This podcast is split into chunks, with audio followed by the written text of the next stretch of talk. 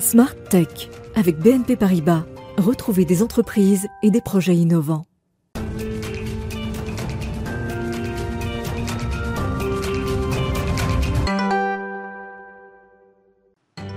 Bonjour à toutes et à tous, bienvenue dans Smart Tech, l'émission qui pousse les portes de l'innovation et s'interroge sur la nouvelle société numérique. Aujourd'hui, le vendredi, je reçois un invité qui va nous permettre de creuser davantage un sujet, en l'occurrence celui de la désinformation et des manipulations euh, sur Internet. C'est l'objet euh, de la commission à laquelle il a participé, la commission dite Bronner, et qui a donné lieu à un rapport. Les Lumières à l'ère du numérique a été remis la semaine dernière au président de la République. On va regarder ce qu'il y a dans ce rapport et quelles sont les suites évidemment attendues avec donc mon invité spécial aujourd'hui. C'est la grande interview de Laurent Cordonnier, euh, qui est euh, docteur en sciences sociales et le directeur de la recherche à la Fondation Descartes. Et puis euh, se refermera sur son grand rendez-vous dans l'espace qui sera dédié aujourd'hui aux questions autour de l'éthique. Mais tout de suite, donc, Smartech passe à sa grande interview, la grande interview Les Lumières à l'ère du numérique.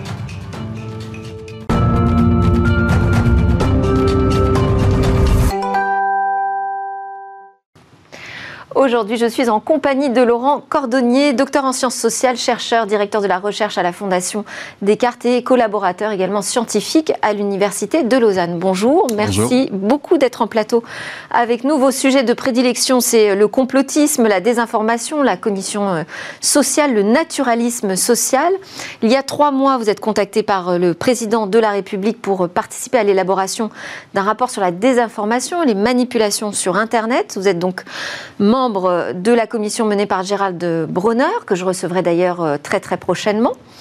En amont, vous aviez déjà publié, vous, un rapport sur la manière dont les Français s'informent et se désinforment sur Internet. C'était en mars 2021. Je, vous parle de ce rapport parce que ma première question, c'est n'a-t-on pas déjà fait tout le tour de la question de la désinformation, euh, de la manière dont se propagent les fausses nouvelles et dont se construisent les idées complotistes? N'a-t-on pas déjà aussi un arsenal de lois qui adresse euh, les préoccupations face aux, aux informations délétères? Pourquoi était-il nécessaire selon euh, Emmanuel Macron, et donc selon vous, puisque vous avez participé à l'élaboration d'un nouveau rapport sur le sujet, d'adresser à nouveau la question de la désinformation oui, vous avez raison. La, question de la désinformation, c'est une question qui est très étudiée aujourd'hui. Alors, euh, par le monde académique, euh, par, euh, par le monde civil aussi, la société civile. en effet, vous évoquiez un, rapport que nous avons fait avec mon collègue Aurélien Brest et moi pour la Fondation Descartes sur la manière dont les Français s'informent sur Internet. Rapport qui a été publié en, en mars 2021. Et Beaucoup de commissions se, sont déjà penchées par ailleurs sur les, sur les dangers de la désinformation, sur leurs conséquences ou éventuellement sur la manière de, lutter contre elle. Il faut aussi noter en particulier euh, qu'au niveau européen, euh, la Commission européenne travaille sur ces questions avec ce qu'on appelle le Digital Services Act, le, DSA, euh, pour essayer de proposer des, manières de limiter la, désinformation ou les perturbations, on va dire, du monde démocratique par les fausses informations qui circulent sur, sur Internet. Oui, parce que ça pose des problèmes d'ingérence politique évidemment qu'on a déjà vu euh, en 2017 ou lors d'élections euh, américaines. Donc c'est pas vraiment un sujet nouveau. Là, quelle était la question finalement qu'on vous a posée? Alors c'est pas un sujet nouveau, mais par contre c'est un sujet qui possède toutes sortes de facettes. Hein. Vous l'avez vous l'avez évoqué. Euh, l'ingérence numérique étrangère est une est une question centrale, d'autant plus qu'on s'approche, comme comme vous ne l'ignorez pas, d'une période électorale en France, et on sait que que les périodes électorales sont particulièrement propice en fait à des, à des, attaques numériques euh, étrangères qui visent à déstabiliser le, scrutin. Euh, en fait, je crois que la, question qui euh, concernait, enfin qui, a présidé à ce, rapport de la commission Bronner, c'est en fait celle de toutes les perturbations de notre démocratie par le monde numérique. Et ça va du, ça va de la désinformation sur les réseaux sociaux qui peuvent être partagés sans mauvaise intention particulière par, par les utilisateurs de ces réseaux sociaux, jusqu'à précisément des, attaques étrangères par le biais de la désinformation, ou aussi sur les questions du financement de la désinformation. Qu'est-ce qui, finance la désinformation? Donc, euh, toutes ces différentes facettes, il fallait les adresser, euh, pensons-nous, dans, un, dans, un, dans une approche qui permette d'en faire un peu le tour et de surtout proposer des recommandations concrètes pour, euh, essayer d'y pallier. Je disais que vous aviez été contacté il y a trois mois, donc finalement vous avez eu très très peu de temps, puisque le rapport a été remis en janvier de cette année. Il y avait cette urgence justement de la campagne présidentielle, d'essayer de trouver des solutions pour la préserver. C'était ça l'urgence? Alors, je ne pense pas qu'il s'agissait réellement de, trouver des solutions dans l'urgence pour préserver le, scrutin à venir. En fait, euh, l'urgence pour nous, c'était de travailler dans un temps contraint qui nous a été euh, imposé par, euh, par l'exécutif, qui nous a demandé ce rapport. pourquoi? Parce qu'il ne fallait pas que ce rapport sorte en pleine campagne électorale. Évidemment, ça, en aurait perturbé le message. Parce que ce qu'il ce qui, faut absolument que je souligne, c'est que les recommandations que nous faisons, nous les faisons pas spécifiquement pour la législation en cours, mais nous la, nous la faisons pour, euh, pour le, en fait, pour l'exécutif peut-être à venir, qui ne sera pas forcément le même que celui que nous avons à présent. Et c'est pour ça que ce, rapport, le rapport de notre commission va être envoyé à tous les euh, candidats à la présidentielle qui auront euh, atteint le quorum des, des 500 signatures de maire. Alors, quelle était la mission qui vous revenait précisément Parce que vous êtes une quinzaine d'experts mm. euh, à travailler sur euh, cette question pendant trois mois pour arriver donc à la remise du rapport en janvier 2022. Euh, quelle était-vous votre mission spécifique? Comment vous avez organisé le travail finalement? Oui, alors il a fallu trouver déjà un moyen d'organiser le travail entre, entre ces 15 personnes qui, qui composent la commission. Euh, alors, ce qui s'est passé, c'est qu'en fait, on a divisé la question complexe qui nous était adressée en différents euh, sous-thèmes, et euh, chacun, en fonction de sa spécialité ou de son domaine d'expertise, s'est attribué un ou plusieurs de ces sous-thèmes. moi, j'ai particulièrement travaillé sur la question des, des, mécanismes psychosociaux de la désinformation. Qu'est-ce qui fait que, en tant qu'individu, tout à coup, on peut être, on peut prendre pour vrai une information fausse, parce qu'en général, on est plutôt bon à, à détecter les Infox, y compris sur les, sur les réseaux sociaux. Hein. Il y a beaucoup d'études qui montrent que euh, nous ne sommes pas dupes, que nous sommes capables de, détecter les fausses informations. Je dirais même qu'il y a un niveau de vigilance qui s'est élevé, puisque tout le monde doute de tout aujourd'hui. Alors, le, doute systématique n'est pas forcément la bonne attitude. En fait, il faudrait douter avec méthode. Euh, douter avec méthode, c'est-à-dire euh, avoir les réflexes de se demander d'où vient l'information que l'on consulte, de quelle source elle émane. Est-ce qu'elle est réellement, est-ce qu'elle vise vraiment à m'informer de quelque chose, ou est-ce qu'elle veut me faire croire euh, en, quelque chose en particulier? Est-ce qu'il y a un intérêt à l'information qui est diffusée, etc. Donc le doute systématique n'est pas une bonne attitude, mais vous disiez que le niveau de vigilance... Et alors avoir une méthode dans le doute, ça c'est quelque chose qui s'apprend, c'est pas quelque chose de naturel. C'est une compétence en fait, c'est une compétence qu'on appelle, qu'on peut appeler hein, l'esprit critique, qu'on peut aussi appeler euh, l'esprit analytique, peut-être de façon euh, plus précise que esprit critique, qui est un terme un peu galvaudé. mais l'idée, c'est précisément de, de, réaliser que et c'est les, études internationales sur lesquelles on s'est basé pour, euh, pour affirmer ça, de réaliser que les individus, lorsqu'ils croient à des informations fausses sur Internet, c'est simplement le plus souvent parce qu'ils ne voient pas qu'elles sont fausses. Et euh, pourquoi ne voient-ils pas qu'elles sont fausses? Une des, une des raisons qui est mise, euh, qui est mise en lumière par la, par la recherche empirique sur ces questions, c'est par manque de vigilance précisément.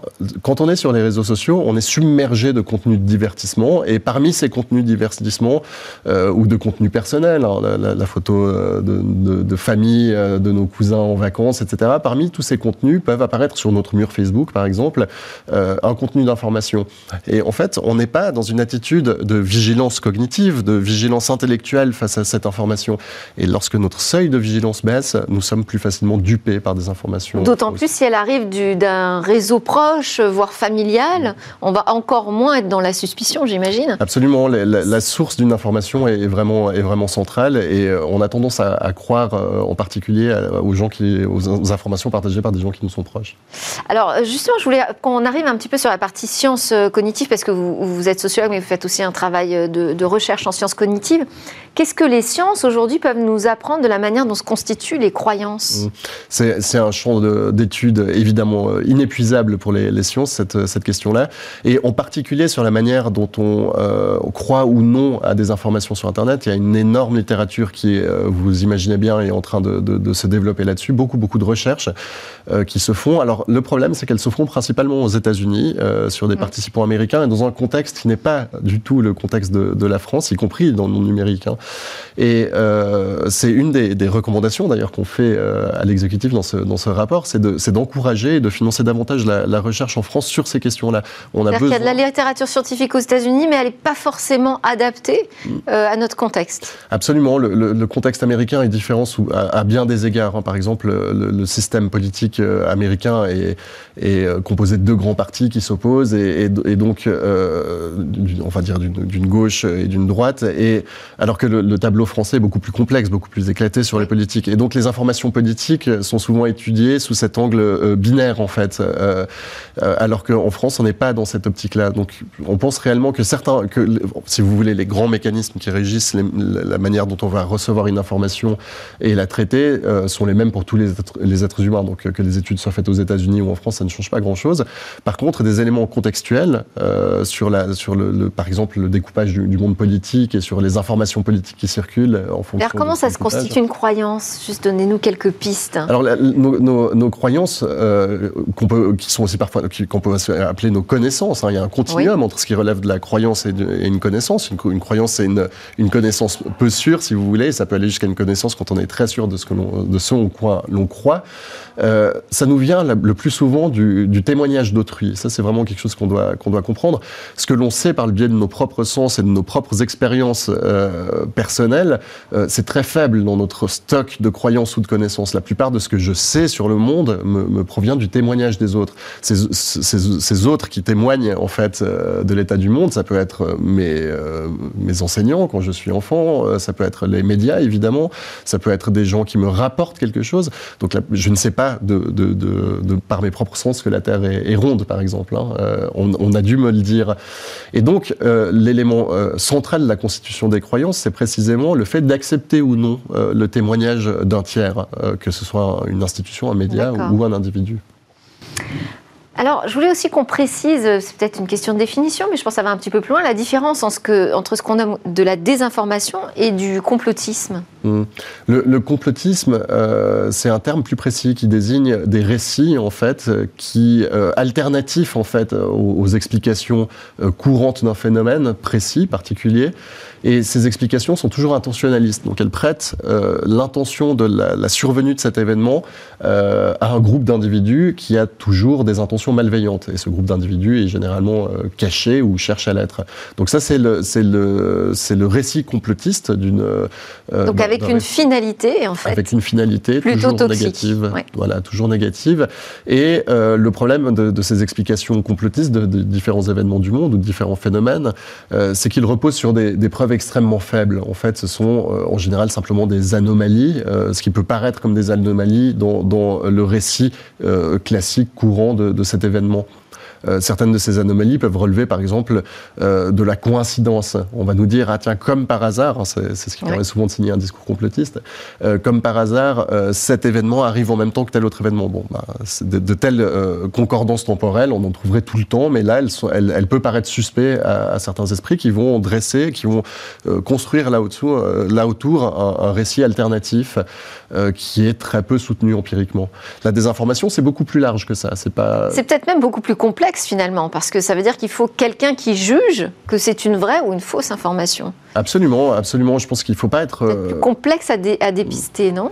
Il faut, il faut se garder une forme de relativisme qui, qui, nous, euh, qui nous conduirait à penser que, bon, ma foi, euh, toutes les vérités se valent et que toutes les informations sont au même niveau. votre travail, le travail des journalistes, est, précisément d'essayer de recouper les informations qu'ils qu'ils mettent en avant, de, de, croiser les témoignages, d'envoyer parfois des, des, envoyés spéciaux pour constater sur place ce qui se passe, etc. Et c'est comme ça que se construit une information euh, sur, euh, sur un événement. Les fausses informations sont basées euh, le plus souvent sur de la pure spéculation ou sur, dans certains cas, l'intention de nuire. Hein. une fausse information n'a pas forcément pour intention de tromper son public. Par contre, ce qu'on appelle en général une fake news ou une infox, ça, ça a pour objectif vraiment de, tromper Parce que là, c'est fabriqué exprès pour quelque chose. C'est fabriqué, c'est une information fabriquée de toutes pièces, en fait. Euh, le niveau d'influence euh, aujourd'hui de la désinformation sur Internet, puisque vous avez pu euh, éplucher un peu tous les rapports qui existaient aujourd'hui dans le monde sur le sujet, est-ce qu'on est sur un niveau d'influence qui peut être inquiétant? Alors, il y, a deux choses pour répondre à votre question à dire très brièvement. La première, c'est que, euh, contrairement à ce qu'on peut parfois euh, penser, la désinformation est très minoritaire euh, sur Internet et sur les réseaux sociaux. C'est ce que montrait, par exemple, l'étude que, j'ai faite pour la Fondation Descartes avec Aurélien Brest. cette étude montrait que les Français s'informent très largement et très majoritairement sur des sources d'informations fiables sur Internet. Les, sites complotistes ou les sites qui diffusent des, des infox sont en fait relativement peu consultés par par les Français. Donc euh, la plupart de nos concitoyens ont le bon réflexe de se diriger sur des sources fiables euh, et, s'informent de façon correcte. Euh, de même, sur les réseaux sociaux, il semblerait que les, les infox en circulation, c'est beaucoup plus difficile à mesurer ça, mais que les, fausses nouvelles en circulation soient très minoritaires par rapport aux informations vraies sur le monde. Euh, cela étant dit, ça ne veut pas dire que. dire alors donc pas de problème, tout va malheureusement, bien. malheureusement, euh, il n'y a pas forcément un lien de symétrie entre euh, une cause et ses effets. Hein. Une, les, fausses informations peuvent être peu, nombreuses, mais néanmoins comporter des, des, effets dommageables importants. C'est bien ce qu'on a vu, par exemple, aux États-Unis avec l'invasion du Capitole, où des individus se sont mis à croire quelques, un faible nombre d'individus au final. Hein. Il y avait quelques centaines de, de, personnes qui ont envahi le Capitole aux États-Unis n'était pas une foule de millions d'individus. Euh, quelques centaines de, personnes ont suffisamment cru à des informations fausses qui circulaient sur la légitimité du scrutin euh, américain pour on arrivait jusqu'à prendre les armes et prendre de force le, Capitole. Euh, on le voit aussi sur la désinformation en France qui circule autour des vaccins. Il y a des centres de vaccination qui ont été, qui ont été dégradés, qui ont été attaqués. c'est des individus qui ont cru suffisamment fort à des théories du complot ou à de fausses informations sur la nocivité du vaccin et qui se sont dit très probablement de bonne foi, je vais euh, servir mes, compatriotes, je vais servir mon pays en attaquant ce vaccin qui, euh, qui est dangereux pour nous. C'est cette idée que finalement les, réseaux sociaux fracturent la société. Alors moi j'aime bien cette phrase, euh, vous dites que les conséquences c'est aussi de pousser les citoyens à évoluer dans des univers mentaux parallèles. C'est-à-dire qu'on est chacun finalement dans nos, sur une route parallèle, on n'a plus de commun, de croyances communes. Ça c'est bien le, le, danger peut-être le, le plus important qui n'est pas euh, uniquement dû euh, au monde numérique, bien entendu. Hein, ça, il faut aussi le souligner. Euh, le, monde numérique, Internet, les réseaux sociaux catalysent des tendances existantes dans la société. Ce n'est pas la cause de ces problèmes. C'est un miroir grossissant, finalement. Absolument, et qui, dans certains cas, peut réellement renforcer le, problème. la crainte que l'on a dans nos démocraties aujourd'hui, je parle de la France, je pense également évidemment aux États-Unis ou d'autres pays, c'est une crainte comme ça de, de, de fracture du, du pays en, groupe euh, qui ne se parleraient plus. Euh, dans une démocratie, ce qui est absolument essentiel, c'est le débat, la confrontation d'idées. Euh, il faut ne pas être d'accord avec les autres, hein, c'est le principe même d'une démocratie, pour pouvoir débattre. Mais pour pouvoir débattre de façon, de façon productive, il faut être d'accord sur un certain nombre de faits. Il faut un, socle épistémique commun, il faut un monde commensurable sur lequel on puisse discuter et ne pas avoir les mêmes opinions. Le problème, c'est que, en effet, certains nombres d'individus, on le voit à nouveau très bien aux États-Unis, c'est en train peut-être de se développer en France, euh, le fait que certains individus vivent dans des mondes parallèles, c'est-à-dire qu'ils ne partagent pas, euh, le, si vous voulez, l'accord minimal qu'il faudrait sur des faits essentiels. On peut ne pas être d'accord sur le fait que, que, Trump soit ou non un bon président. Par contre, à partir du moment où on se met à, douter du fait que les élections aient été euh, conduites de façon correcte, malgré tous les contrôles qui ont été faits par tous les partis impliqués aux États-Unis, là, on ne peut plus être d'accord sur la, sur la validité du, scrutin, donc il n'y a plus euh, matière ou, possibilité de discuter. Pas discuter. Absolument. Ben, c'est intéressant, ces univers mentaux parallèles. Alors, je voulais euh, qu'on adresse maintenant euh, la partie recommandation, puisqu'il y en a euh, à la fois pour la France, l'Union européenne et même à l'international. Absolument. Oui, comme, comme, comme la désinformation et les perturbations numériques sont, sont très complexes, il faut adresser ce, ce problème à des, à des niveaux différents. Est-ce qu'il y a des choses qu'on peut faire déjà très vite maintenant? Absolument, oui. C'est une, très bonne, une très bonne question. En fait, il y a des, un certain nombre de, de recommandations qu'on fait qui peuvent être implémentées immédiatement, qui ne dépendent que de la France c'est de la, bonne volonté euh, politique, si vous voulez. Euh, pour donner un exemple, peut-être le plus simple, c'est celui euh, de la formation à l'esprit critique dont on parlait au préalable. L'idée que. Est-ce que c'est simple ça, la formation à l'esprit critique? Non, c'est pas simple. C'est pas simple, et surtout qu'on ne sait pas encore très bien comment faire pour former à l'esprit critique. C'est une question qui est ouverte. Alors, c'est censé se faire à l'école? C'est censé se faire à l'école. Nous, ce qu'on encourage, c'est de, de, développer cette formation à l'esprit critique et de baser cette, cette formation à l'esprit critique sur des méthodes qui qui serait empiriquement évalué. Il s'agit d'évaluer les techniques et les stratégies d'enseignement de cette, de, cette matière, en fait, si vous voulez. Enfin, c'est pas réellement une matière, mais de cette compétence. Il, s'agit de les évaluer euh, scientifiquement. Donc, il faut vraiment mettre en place des protocoles d'évaluation de l'efficacité des, des, méthodes utilisées. Et là, pour l'instant, pas de retour du côté du ministère de l'Éducation euh, pas de retour concret. Euh, non, en tout cas, à ma connaissance, pour l'instant, euh, le, ministère de l'Éducation ne nous en a pas dit plus. Euh, le ministère de l'Éducation a, signalé son intérêt pour cette recommandation. On dit que c'était quelque chose qui était tout à fait dans, sa ligne actuellement, mais pour l'instant, on n'en sait pas plus de façon très concrète.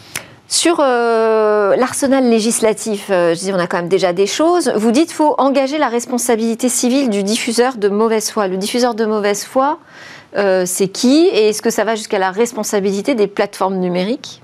Alors, euh, la première chose à dire sur cette question, c'est que la, France est dotée depuis très longtemps d'une loi sur la liberté de la presse, qui est, la loi de 1881 sur la liberté de la presse, qui porte mal son nom parce qu'elle ne porte pas réellement sur la presse, elle, elle, porte sur l'expression publique. Oui. Euh, et donc, cette loi. C'est un peu datée aujourd'hui. Alors, elle est datée et, et, elle ne l'est pas en même temps, parce que c'est une loi qui est très équilibrée, qui protège très bien la liberté d'expression. Et ça, il ne faut jamais l'oublier. On, est très prudent dans le rapport quand on, on aborde ces questions de législation. Il ne faudrait pas euh, nuire à la liberté d'expression de nos concitoyens. Cette liberté est absolument centrale. Et la loi il y a un problème de rythme d'application. Il y a un problème de rythme d'application de la loi. un rythme numérique beaucoup plus rapide qu'à l'époque des débuts de la presse. Tout à fait. Tout à fait. Et donc la loi de 81 permet déjà de sanctionner la diffusion de fausses informations, euh, mais ce qui est très intéressant dans cette loi, c'est qu'elle définit ce qu'est une fausse information illégale. Parce que vous avez tout à fait le droit dans une démocratie euh, de, vous tromper, de faire circuler des informations fausses. Elles deviennent euh, illégales aux yeux de la loi, ces informations fausses, quand elles sont diffusées sciemment donc en sachant qu'elles sont fausses, quand elles sont diffusées euh, et, quand elles sont de nature euh, euh, à, perturber l'ordre public. C'est ce que dit, c'est les termes de la loi de, de, 81. Et donc nous, dans notre rapport, nous, rappelons l'existence de cette loi et en effet, nous constatons que le, rythme de la justice n'est pas celui des réseaux sociaux. la justice est lente, etc. Donc on propose la possibilité de poursuivre non plus au pénal, mais au civil certaines infractions à la à, cette loi euh, de, 81. Euh, et euh, l'idée, c'est évidemment pas de poursuivre toute personne qui ferait circuler une, information fausse. Hein. Il faudrait que le, juge se prononce sur ce qui est, sur le fait qu'il s'agit vraiment d'une information fausse sanctionnable, premièrement. Et deuxièmement, il s'agit de viser les grands désinformateurs. C'est-à-dire que qu'il faudrait viser les, les, personnes qui sont connues ou les, ou les, ou groupes. les groupes ou les comptes qui sont connus pour diffuser massivement des informations fausses. On pourra malheureusement pas aller plus loin. On est déjà à la fin de notre euh, grande interview. Merci beaucoup, Laurent Cordonnier. Je rappelle que vous êtes euh, docteur en sciences sociales, chercheur euh, à la Fondation Descartes, membre de la commission Brunner sur la désinformation et les manipulations sur Internet. On peut d'ailleurs télécharger le rapport Les Lumières à l'ère numérique sur le site de l'Élysée, sur le site Vie publique ou encore de la Fondation Descartes. À suivre dans Smart Tech, eh c'est le rendez-vous avec l'espace. Nous, on se retrouve lundi. Je vous souhaite un excellent week-end.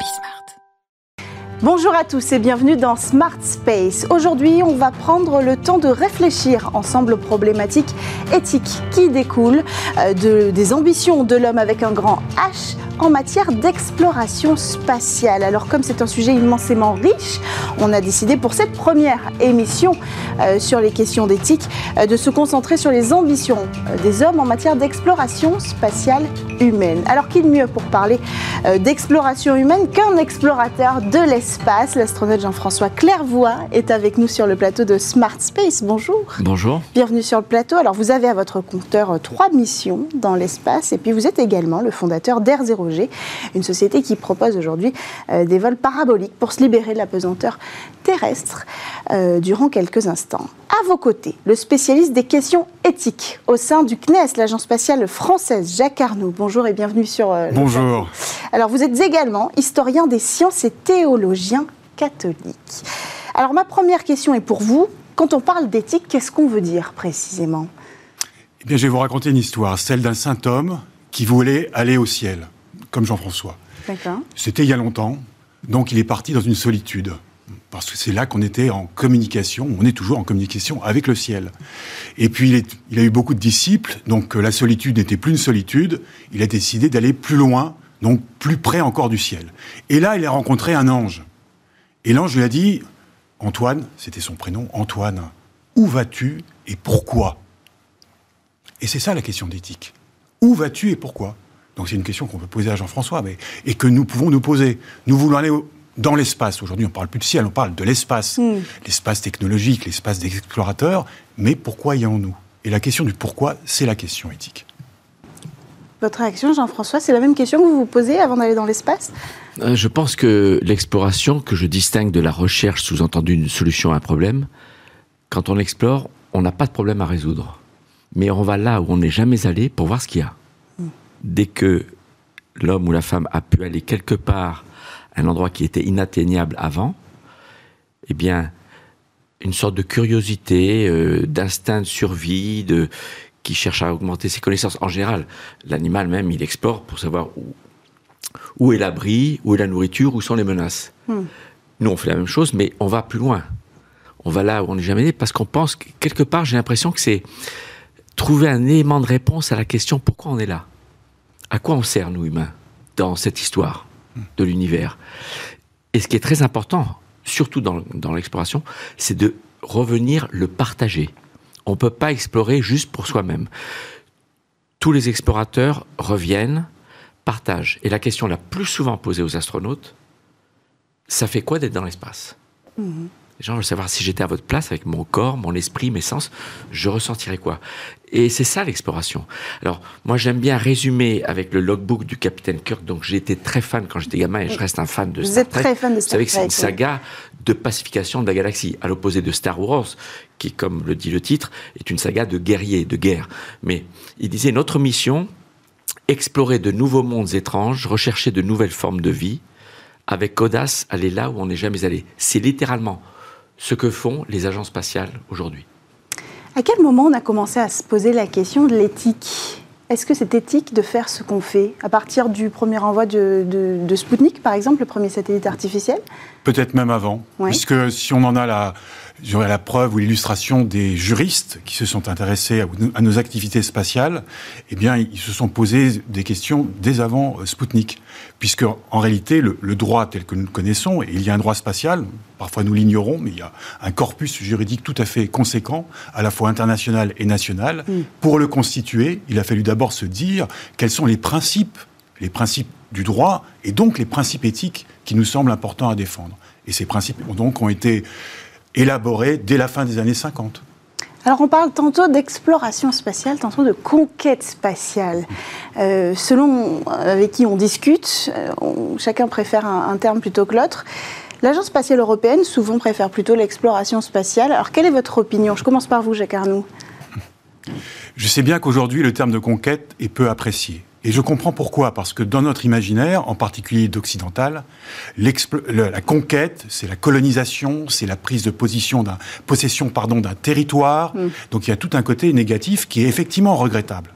Et c'est vrai que le terme de conquête spatiale était celui des années 60, 70. Là, il y avait euh, voilà, c'était un autre contexte. Aujourd'hui, nous le remettons un peu en question et pour les raisons que je viens d'évoquer, je comprends qu'on le remette en question. En revanche, et ce que vient de nous expliquer Jean-François, c'est que pour pouvoir aller dans l'espace, il faut conquérir des savoirs, des compétences, des expériences. Et cela n'est pas du tout aisé, n'est pas du tout facile. Et ça demande vraiment une conquête, en fait, sur soi-même. Et de ce point de vue-là, je trouve que le terme de conquête est encore utilisable, mais avec cette peut-être restriction que je propose. C'est aussi une conquête spirituelle, finalement. Vous êtes plutôt explorateur ou conquérant euh?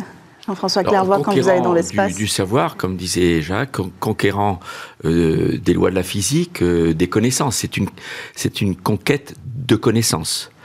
Conquête qu'on a à plusieurs. On le fait à plusieurs. Aujourd'hui, dans l'ISS, elle est habitée en continu depuis plus de 21 ans par des Russes, Américains, Canadiens, Japonais, Européens qui se rendent service mutuellement, indépendamment des conflits géopolitiques euh, de surface. Donc oui, il faut prendre conquête au sens figuré et pas du territoire, mais de la connaissance. Alors, euh, on va parler un peu de la, préparation des astronautes. Parce que, est-ce que ces questions d'éthique, elles sont abordées avant euh, le départ dans l'espace euh, d'un astronaute comme, comme vous l'êtes et comme vous l'avez été? Alors, aucune préparation particulière jusqu'à l'ère de la Station spatiale internationale. Ouais. Donc, à l'époque des missions Apollo, l'ère de la navette spatiale, nous sommes formés à être opérateurs de machines complexes, le vaisseau, le scaphandre, le bras robotique, des satellites à réparer, des, des instruments scientifiques complexes.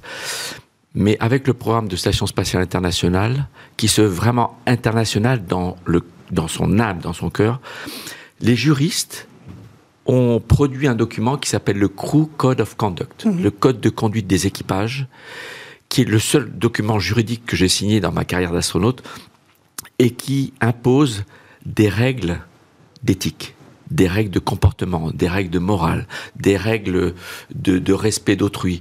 Et d'ailleurs, un directeur de l'Agence spatiale européenne, Roger Maurice Bonnet, s'était amusé à remplacer le mot équipage par le mot nation Oui. dans ce texte.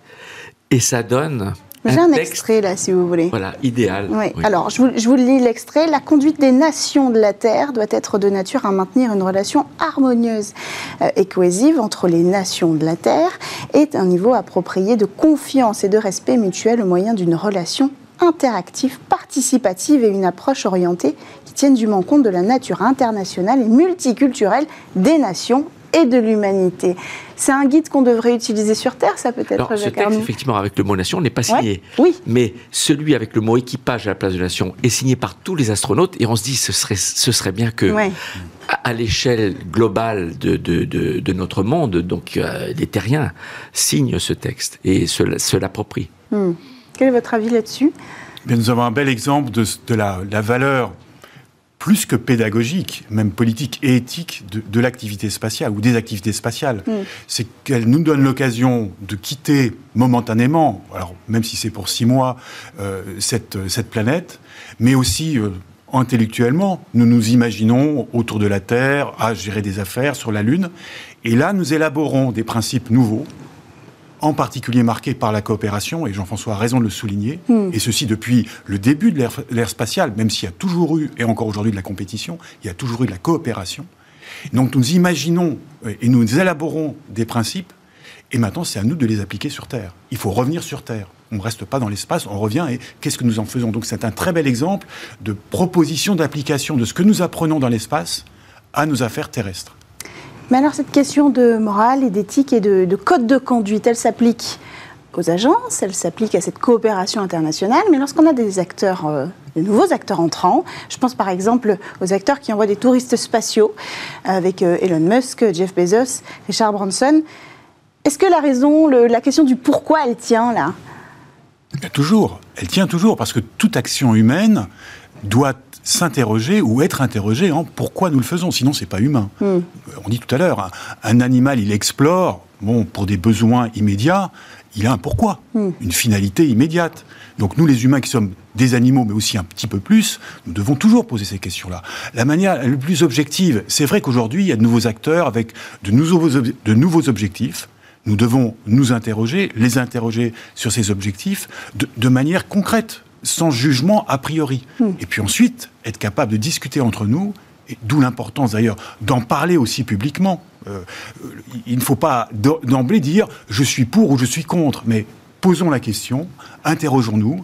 Euh, Jean-François propose, et vous l'avez dit tout à l'heure, des, des- des vols en zéro G. Nous voyons bien ce que ça signifie dans l'imaginaire et, et la passion que lui-même met et, et qu'il génère autour de lui. D'autres proposent un peu plus à des gens un peu plus fortunés. Bien, interrogeons-nous objectivement. Nous sommes humains. Parlons-en. Est-ce qu'il y a un moment où vous vous dites non, ça on ne peut pas le faire? Non, je pense que dans la mesure où on respecte des règles raisonnables, euh, en fait, ceux qui, les milliardaires qui achètent un vol pour aller dans l'espace, il faut quand même leur reconnaître une audace incroyable. Oui. Parce que c'est toujours de l'ordre de 1% la probabilité de perdre la vie dans une mission spatiale. Donc, euh, euh, alors certains le font parce qu'ils ont un ego assez fort et ils veulent pouvoir dire je suis astronaute. Et ils veulent pouvoir Est-ce qu'ils porter sont fièrement les. Alors, la, la, la FAA, c'est-à-dire la- l'administration de l'aviation euh, civile aux États-Unis, a régulé à deux reprises ce qui permet de porter le titre d'astronaute entre le vol de Richard Branson et celui de Jeff Bezos en juillet dernier. Elle a dit dorénavant, on pourra s'appeler astronaute que quelqu'un qui va dans l'espace et qui fait quelque chose d'utile, même si c'est un, un touriste. D'accord. Et en décembre, la FA a publié un nouveau décret qui est actif depuis le 1er janvier. Aucun touriste ne pourra plus jamais s'appeler astronaute. Ce seront que les professionnels qui vont dans l'espace pour travailler. Mais cela dit, beaucoup de touristes ont payé cher pour aller dans l'espace, se font pas trop connaître parce qu'ils en rêvaient. L'espace fait rêver. Et je pense qu'il ne faut pas renier à quelqu'un qui rêve de quelque chose de, de noble, aller là où on n'est jamais allé, en acceptant toutes les contraintes de l'entraînement, en payant très très cher, même si on est très riche. Regardez Charles Simoni, hmm. un des fondateurs de Microsoft, plusieurs fois milliardaire. Donc pour lui, 20 millions, c'est un pas au chocolat, je dirais. Oui. il l'a fait une fois dans l'ISS, dans les années 2000. Euh, il a tellement été bouleversé positivement qu'il s'est dit, il faut, que je le refasse. Et deux ans plus tard, il a repayé 30 millions de dollars pour retourner dans l'ISS. Il n'ébruite pas, il s'en vante pas, il n'en fait pas un business pour gagner de l'argent, mais il a vécu un rêve et, et tous les touristes que je connais qui sont allés dans l'espace sont revenus avec ce sentiment de jouer un rôle d'ambassadeur de l'humanité. Et c'est plutôt positif. Si on va encore plus loin, on parle de colonisation, on parlait d'Elon Musk, Elon Musk qui veut coloniser Mars euh, dans la prochaine décennie. Est-ce qu'on a le droit d'arriver sur un territoire extraterrestre et de se l'approprier ou alors de l'investir simplement? Il n'y a pas de droit qui soit au-dessus de celui qu'aujourd'hui nous élaborons, même à un niveau international. Mm. Euh, je ne sais pas d'où il tomberait d'ailleurs. En tout cas, ça vaudrait la peine, de, s'il existe effectivement, qu'il se manifeste ce droit-là. Donc, c'est comme vient de dire Jean-François, de nous interroger sur ce que nous voulons faire en allant coloniser. Si c'est simplement pour euh, développer encore plus notre ego de, dominateur, d'être mm. dominateur, et dire au fond on n'arrive plus à dominer cette terre parce qu'elle nous échappe un peu, nous allons ailleurs faire la même chose que nous faisons sur terre, ça je dirais il faut vraiment s'interroger sur un tel motif. Euh, ceux qui pensent trouver euh, l'avenir de l'humanité pour quelques-uns, un tout petit groupe en allant sur une colonie martienne et en oubliant la Terre, là aussi, c'était quand même quelque chose à discuter. C'est déjà arrivé dans l'histoire de l'humanité. Donc, essayons de regarder dans l'histoire ce qui pourrait nous apprendre à être un peu plus sages pour le futur. Donc, une fois encore, il s'agit de poser un projet, de le décortiquer techniquement, politiquement, philosophiquement, éthiquement. Et puis, nous avons la chance aujourd'hui euh, d'être dans une humanité globale d'avoir des moyens de communication dont nous profitons en permanence. Mm. Eh bien, il faut que ça soit aussi des moyens qui, justement, contribuent à un forum et, que l'opinion publique soit pas quelque chose d'artificiel, mais de concret. Euh, quel que soit ensuite, on parle de démocratie, on parle de tout ce que vous voulez, le village global de McLuhan dont il rêvait dans les années 60, nous avons aujourd'hui les moyens de le construire. Si demain ce village global décide de s'expatrier en partie sur une planète Mars parce que c'est le moment, parce qu'il y a les moyens techniques. Après, il y a tout un aspect technique qui reste Évidemment. quand même vraiment très lointain. Pourquoi pas Mais il faudrait que ce soit une décision qui soit la plus globale possible et pas le simple fait de, bon, de, grands rêveurs, même, même très argentés et avec un génie technique. Et si on va dans l'espace et qu'on rencontre une forme de vie extraterrestre, est-ce qu'il y a un guide euh, de conduite euh, éthique. Est-ce que la question s'est déjà posée pour vous? J'imagine que vous vous posez la question en tant que fan de Star Trek. Par exemple. Est-ce que est-ce que nous sommes seuls dans l'univers? Vous regardez la Terre depuis l'espace, vous dites euh, quelle chance on a d'être apparu sur une euh, planète aussi merveilleuse et puis il n'y a rien qui lui ressemble aux alentours. Certains exobiologistes pensent qu'il est peu probable que la vie soit apparue ailleurs, tellement le super hasard de hasard hmm. qui a permis la vie d'apparaître et de se maintenir sur Terre est, grand. D'autres pensent que avec les milliards de milliards, de, enfin des milliers de milliards de milliards de planètes, c'est probable. Mais euh, je pense que Jacques a plus raisonné sur cette question. Donc c'est à Jacques qu'il faut poser la mhm. question sur quelle doit être la réaction de l'humanité, quelle serait euh, la bonne façon de réagir. J'avoue que je ne sais pas, mais moi je leur Vous avez votre idée, vous leur serrez la main Oui, alors je j'aurais des tas de questions. Oui. Moi, je pense que je suis curieux, je leur poserai des tas de questions. Mais après, euh, comment les accueillir? Quels sont les premiers mots? Est-ce que comment organiser l'humanité pour que ce soit l'humanité entière, globale, hmm. qui ait le même geste et le même accueil et les mêmes mots, je, ne sais pas. Mais, hmm. mais c'est intéressant de se poser la question. J'ai envie de t'écouter, Jacques. Oui, mais d'abord, je, répondrai en, disant que beaucoup de gens se sont déjà posé cette question et ont offert des, réponses. Regardez dans le monde de la, monde de la science-fiction, sans même aller sur Star Trek, qui est vraiment très très loin, mais il y a des films, des romans qui, hmm. essayent, des documentaires fiction. J'ai participé à l'un d'entre eux où on essaie de se mettre en scène et de soi-même des. Et au fond, avec les vrais experts, avec toi. Voilà, voilà. Donc en se disant bon, je, voilà, je suis en face d'un extraterrestre. Qu'est-ce que j'ai envie de lui poser comme question? Alors je ne le vois pas, mais moi, moi, si je fais mon propre exercice, un exercice de pensée, une simulation, et nous voyons que nous sommes traversés par des, des sentiments extrêmement variés la curiosité, la volonté d'aller euh, lui serrer la main, ou je me souviens, où, il y a aussi l'angoisse, il y a aussi la violence, la peur, euh, parce que c'est c'est de l'exploration dont nous parlait tout à l'heure Jean-François. Nous serions face à l'inconnu. Et peut-être, alors peut-être un, inconnu relativement réduit, puis au fond, il y aurait une main à serrer, il y aurait, je me souviens, un, collègue, euh, justement, euh, officier de protection planétaire, qui, qui tend, maintenant nous savons ce que c'est, un espèce d'immense coton-tige pour le fourrer dans le nez hypothétique de l'extraterrestre, pour essayer d'en connaître la biologie. Bon, il y a aussi le scientifique qui va être très curieux. Les scientifiques attendent ce moment avec, avec beaucoup d'impatience. Donc, il n'y a pas de réponse unique. Alors, à votre question précise, aujourd'hui, il n'y a pas de protocole particulier d'accueil. Quand vous posez la question, elle a été posée à plusieurs reprises aux membres du Bureau des affaires spatiales de l'ONU, bah, ils n'ont pas un, protocole comme ça. Ils, sont tout aussi dubitatifs, ou en tout que nous, même peut-être même plus. J'aimerais qu'on conclue. J'aurais tendance à penser que une intelligence extraterrestre capable de venir nous rendre visite, je suis d'une nature optimiste, c'est forcément une intelligence extraterrestre qui atteint un niveau de sagesse lui permettant de le faire donc euh, a priori non belliqueuse et, et plutôt euh, intéressée par euh, connaître, nous connaître. La discussion, j'ose dire. On va conclure sur une question métaphysique, parce que explorer l'univers, c'est aussi remettre toutes ces questions sur le tapis. Vous l'avez dit tout à l'heure, à quoi sert-on? Quelles sont les origines de la vie? Qu'est-ce qui se passe ailleurs? Jacques Arnoux, en tant que théologien, j'aimerais bien avoir euh, votre avis. Est-ce que vous opérez un rapprochement entre ce raisonnement théologique et, l'éthique qui entoure l'exploration euh, spatiale humaine? Oui, alors ça va ce sujet, surtout pour conclure, mais, mais on voit bien aujourd'hui que euh, ce que réalisent Jean-François et, ses camarades astronautes, le fait de, sortir déjà de notre petit cachot terrestre, est un, immense rêve de l'humanité. C'est pour ça que j'évoquais le brave Antoine et son désert. Et, donc cette réalisation fait déjà avancer la question même métaphysique on ouvre un peu le cachot, mais euh, il y a encore plein, plein d'ouvertures à, franchir. Pour certains d'entre nous, de certains de nos contemporains, cela fait très peur. En fait, cette ouverture métaphysique fait peur et ils auraient plutôt tendance à dire bon, qui sommes-nous sur notre petite planète et le reste doit rester le plus longtemps inconnu. Quitte à dire voilà, bah, c'est le domaine des dieux, c'est le domaine des anges et nous, nous sommes là peut-être aussi dans notre unicité, dans notre singularité. Hmm. Et, d'autres, au contraire, euh, y compris dans les questions, disons, plus métaphysiques et même théologiques, euh, n'attendent qu'une chose, c'est tous les inconnus que nous allons découvrir parce qu'il y a une curiosité métaphysique. Après, c'est donc, euh, un, comment dirais-je, une épreuve, en réalité, pour chacun d'entre nous. C'est pas seulement où vas-tu et pourquoi, mais en quoi crois-tu quels sont les, fondements profonds de ta, de ta personnalité. Et l'espace, depuis 60 ans, ben, contribue à cela. Et, contribuera. C'est pour ça que c'est important ce que nous disait tout à l'heure Jean-François sur les touristes.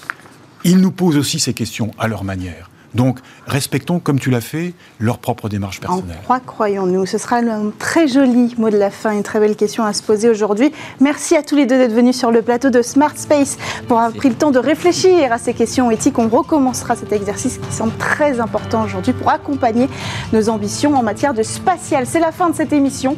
On se retrouve dès lundi sur Bismart.